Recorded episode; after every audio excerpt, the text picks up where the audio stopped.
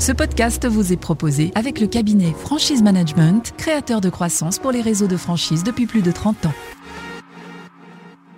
L'officiel de la franchise présente Réseau à la une. Réseau à la une, le podcast. Analyse, décryptage Décryptage. et diagnostic des enseignes. Bonjour à tous et bienvenue sur CDI Podcast dans ce nouvel épisode consacré au débrief du réseau à la une. Je suis Camille Boulade, journaliste pour l'officiel de la franchise et je suis épaulée par Sylvain Bartholomeu, président et dirigeant associé de Franchise Management. Bonjour Sylvain. Bonjour Camille. Réseau à la une. Réseau à la une. Le podcast. Merci d'être parmi nous pour ce nouveau numéro. Sylvain, avec votre cabinet Franchise Management, vous nous aidez tous les mois pour notre magazine à passer au crible le DIP et le contrat d'une enseigne qui accepte de nous confier l'ensemble des documents juridiques. Vous nous communiquez un diagnostic performance réseau indiscret pour mesurer le niveau de maîtrise du métier de franchiseur. 50 points de contrôle concernent la partie juridique que nous étudions dans notre rubrique et que nous débriefons aujourd'hui.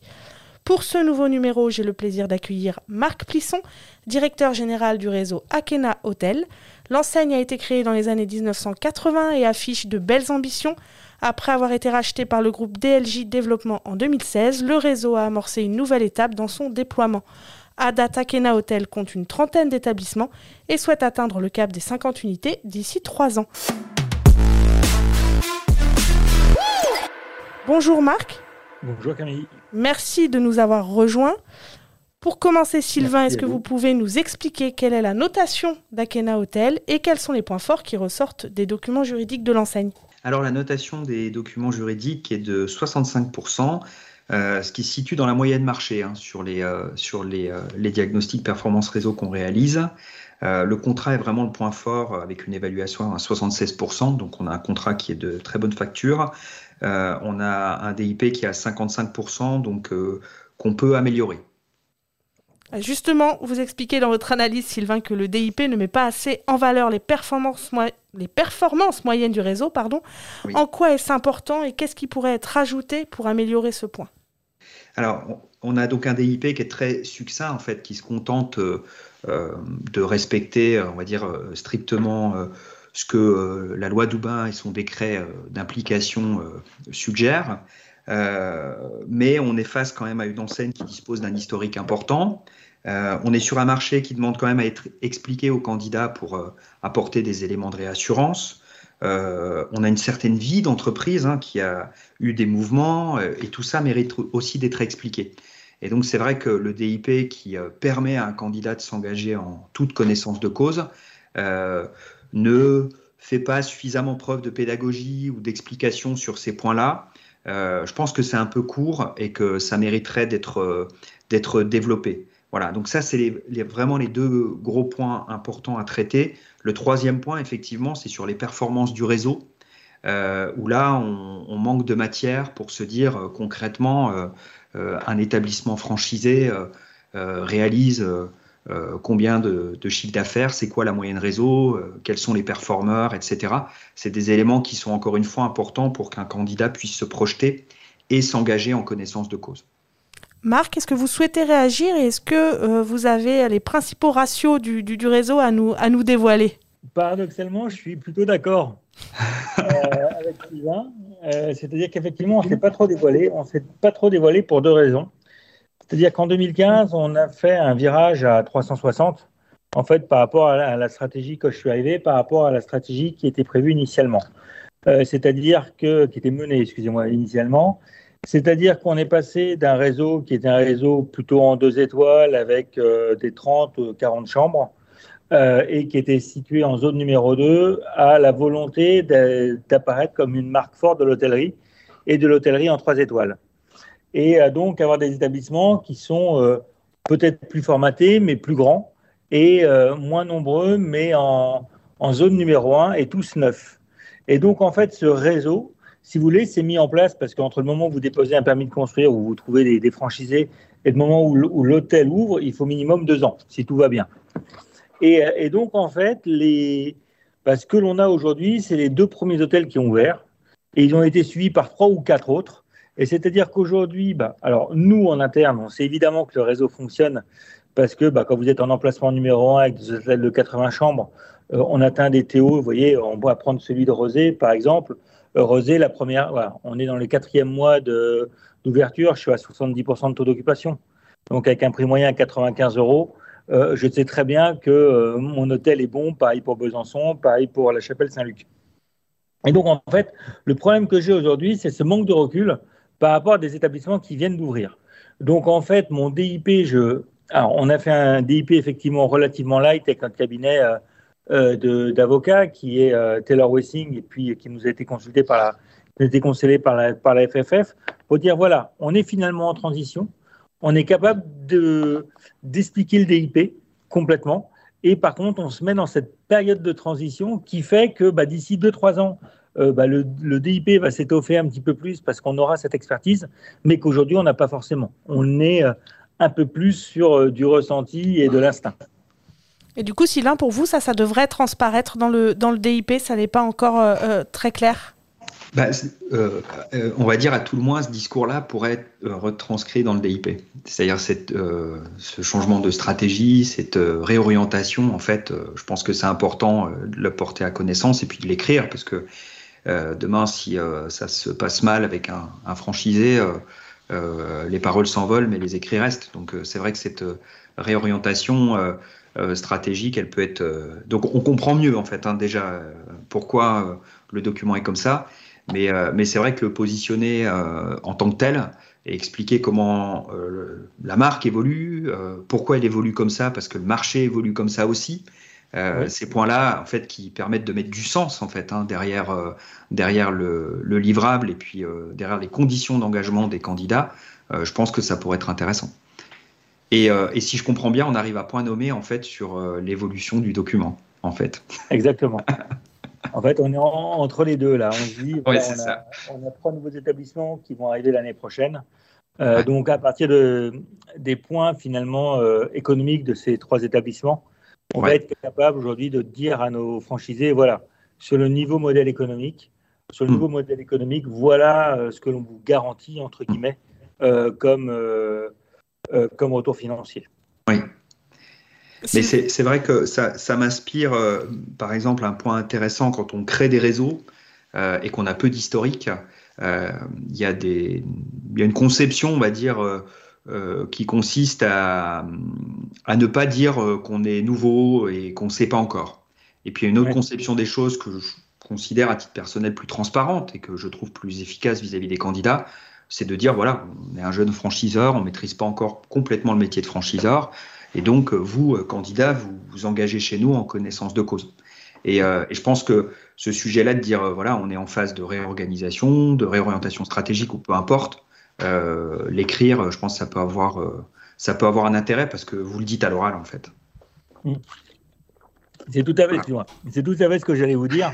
C'est dire que lorsqu'on rencontre des franchisés, finalement, quand on rentre dans cette phase de négociation, de, de construire ensemble un hôtel, euh, eh ben, ils savent qu'on est un jeune franchisé. Euh, ils connaissent aujourd'hui nos ambitions parce que euh, pour aussi croire à la marque. Et puis derrière, c'est de se dire effectivement quoi, on a. Et moi, ce que je dis à mes franchisés, c'est que vous rentrez pas dans un réseau de franchise, mais vous rentrez dans une aventure. Hmm. parce que aujourd'hui, j'ai effectivement 30, j'aurai 30 franchisés en, en fin d'année. Et c'est de se dire comment on construit le réseau et on l'amène ensemble à 50 et pourquoi pas à 100 et pourquoi pas à 150 et mm. tout en restant dans cette, dans cette belle histoire. Voilà. Mm. Donc aujourd'hui, c'est vrai que notre positionnement, on se positionne euh, euh, au niveau du DIP, même au niveau des, des comment ça s'appelle, de, de, la relation qu'on a avec des franchisés complètement différemment euh, par rapport à d'autres groupes de franchises. Oui. Sylvain, vous... Et pour nous, c'est important également. Hein.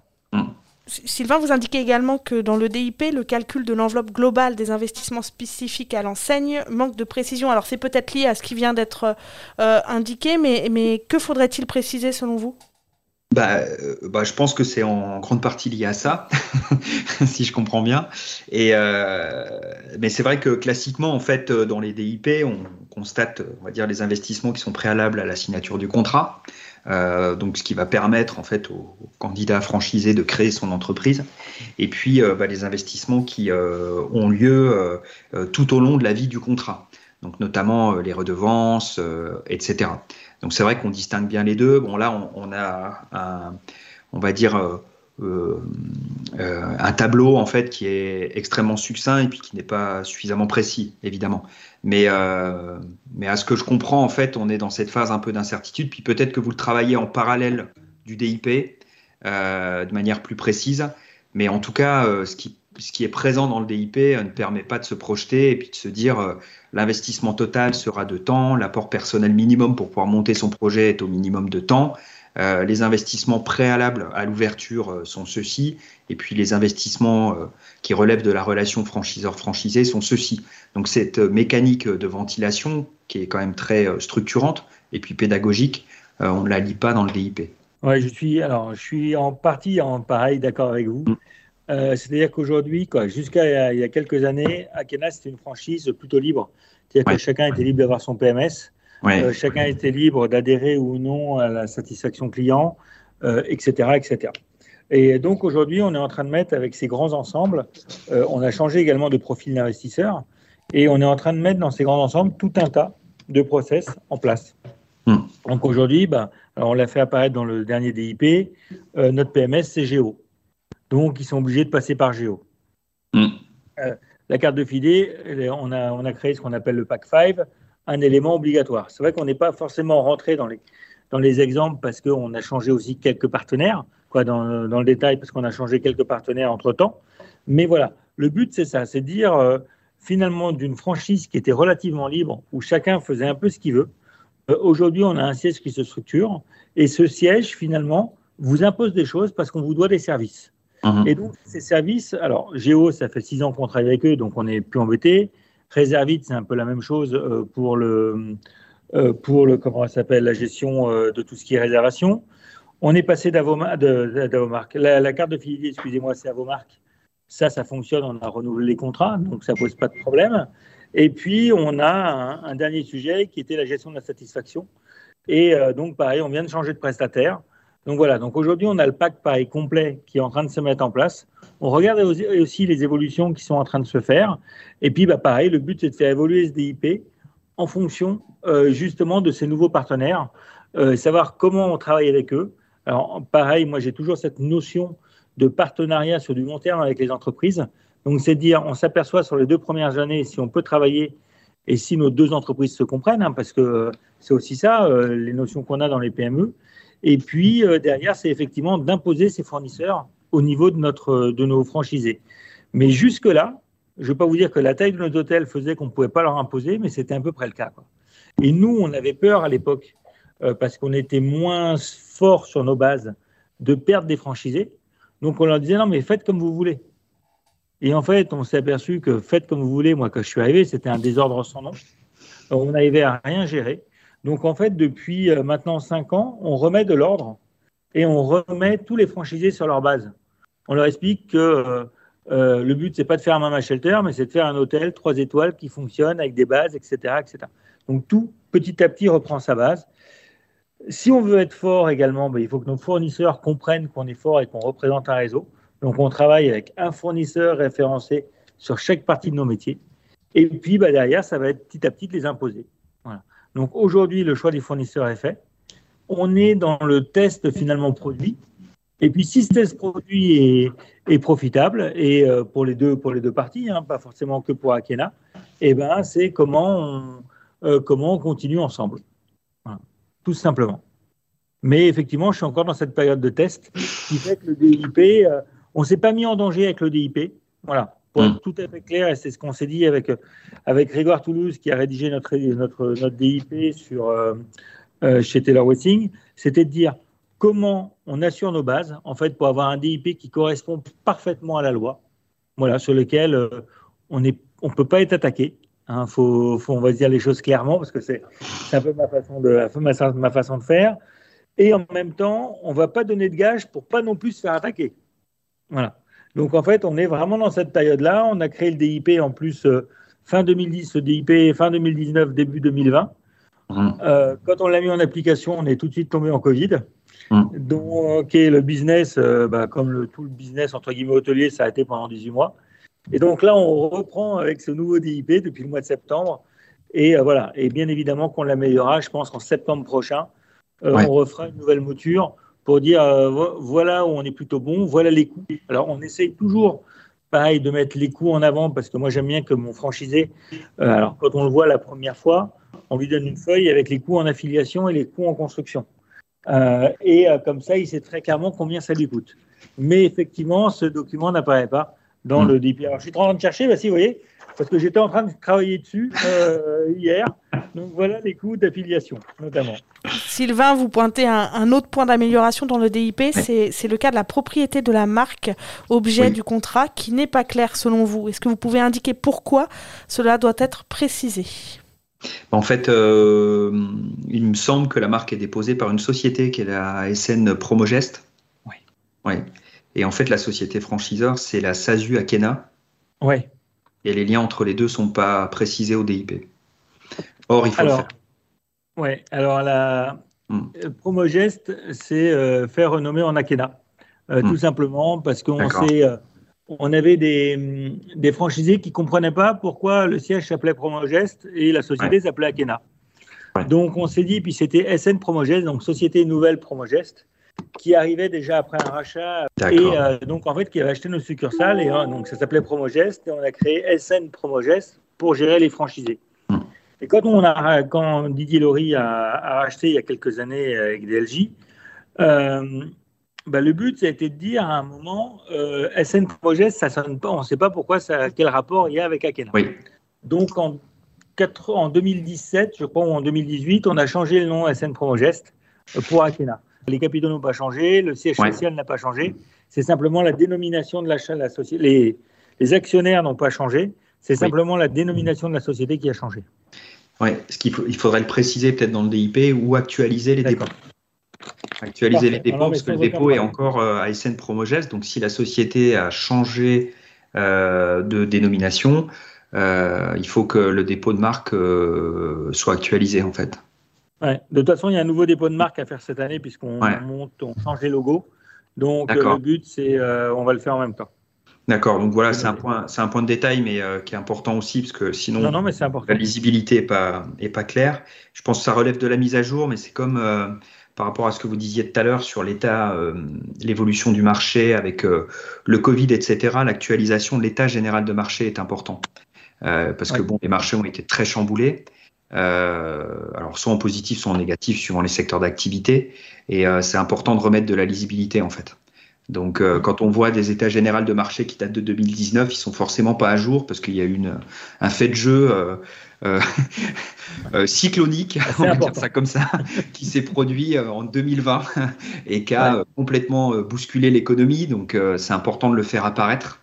Et, et s'il n'y a pas d'études en cours, de faire sa propre entre guillemets, euh, études euh, rétrospectives. Justement sur le marché, Marc, peut-être, euh, est-ce que vous pouvez faire un point sur sur la, enfin sur comment se porte Akena Hotel aujourd'hui? Est-ce que vous avez dû faire des, des adaptations par rapport aux tendances marché? Vous me parliez notamment que vous aviez une, une clientèle beaucoup plus familiale qu'avant. Donc voilà, est-ce que vous pouvez faire un, petit point là-dessus?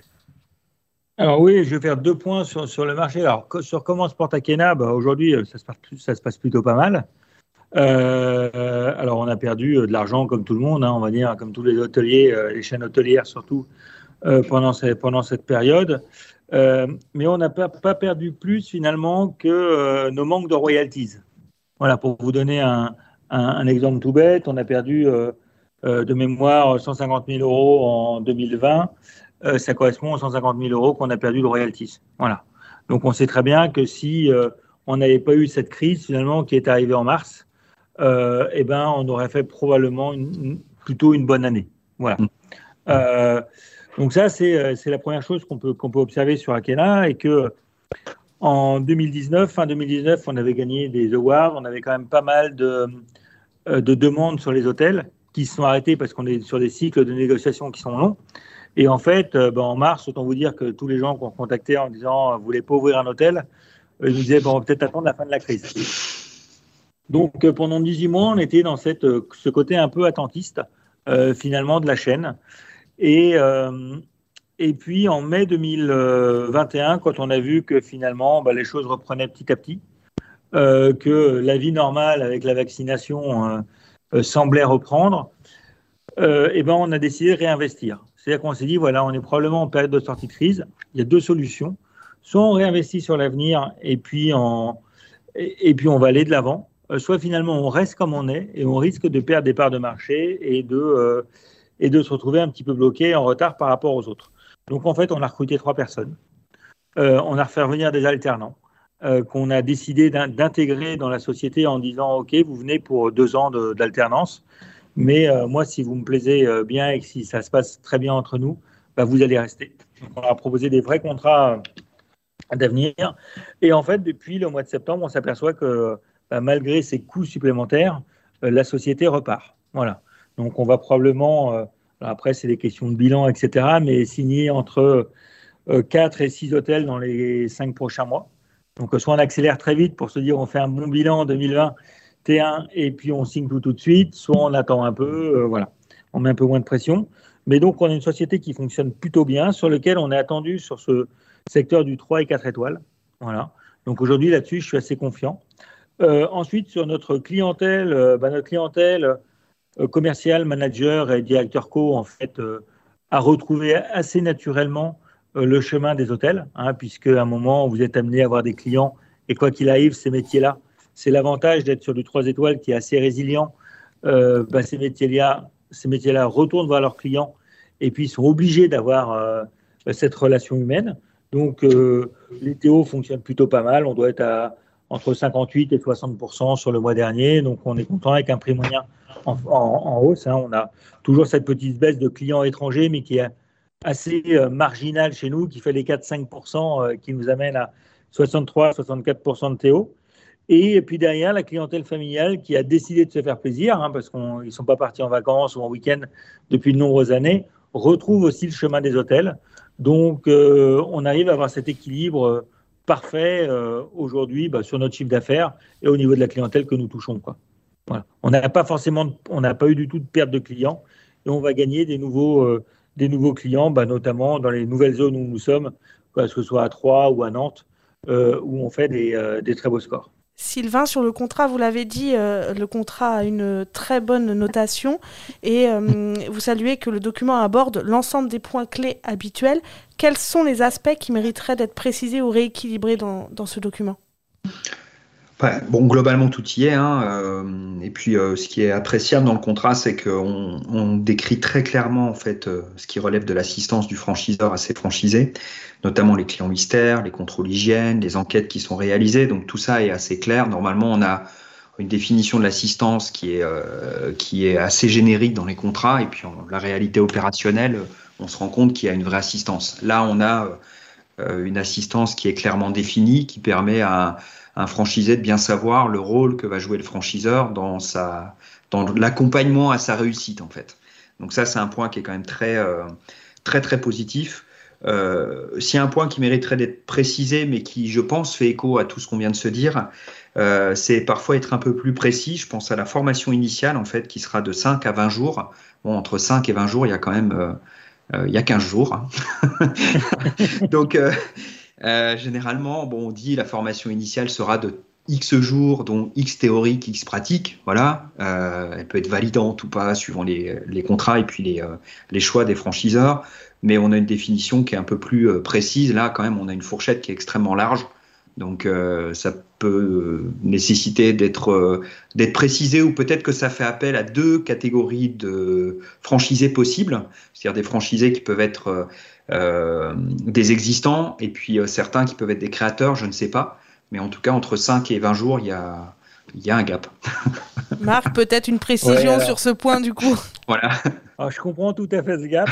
Euh, effectivement, on a mis entre 5 et 20 jours parce que vous avez des franchisés bah, qui ont déjà fait de l'hôtellerie et qui connaissent parfaitement le fonctionnement d'un hôtel. Donc, ça va relativement vite. On les forme sur des logiciels, les cartes de fidélité et puis euh, voilà, donc ça, ça va relativement vite. Et puis vous avez effectivement des nouveaux franchisés qui arrivent et sur lesquels euh, il faut travailler un petit peu plus. Alors je prends souvent l'exemple de Rosé, mais Rosé, on est allé jusqu'à six mois euh, parce que l'hôtel avec le Covid avait un peu de retard. Et Théo, qui est le directeur de l'hôtel, avait une expérience restauration, mais pas hôtellerie. Et en fait, on l'a pris avec nous pour jusque monter l'hôtel, en fait. Donc, on s'est, on l'a impliqué également dans la connaissance du bâti finalement d'établissement. Donc voilà ce qui explique effectivement le, la différence entre l'hôtelier accompli qui nous rejoint et qui n'a pas forcément de, besoin de grosses formations et le, le nouveau venu dans le métier qui lui a peut-être aussi besoin de beaucoup plus aussi, ça dépend aussi de la compréhension de chacun. C'est-à-dire qu'on peut avoir des, hôteliers euh, accomplis qui ont aussi besoin de se rassurer et qui nous disent ah, mais moi, je veux encore une deuxième ou une troisième semaine. Bah, on est capable aussi de l'accompagner. C'est pour ça qu'on ne limite pas finalement cette, euh, cette formation. Je vous remercie à tous les deux d'avoir été parmi nous pour cette nouvelle émission consacrée au débrief du réseau à la une. On se retrouve très bientôt pour le prochain épisode consacré cette fois-ci à l'enseigne 123webimo.com. En attendant, vous pouvez retrouver tous nos podcasts directement sur notre plateforme CDI Podcast, mais aussi sur toutes les plateformes de streaming. À bientôt. Réseau à la une. Réseau à la une. Le podcast. Ce podcast vous a été proposé avec le cabinet Franchise Management, créateur de croissance pour les réseaux de franchise depuis plus de 30 ans.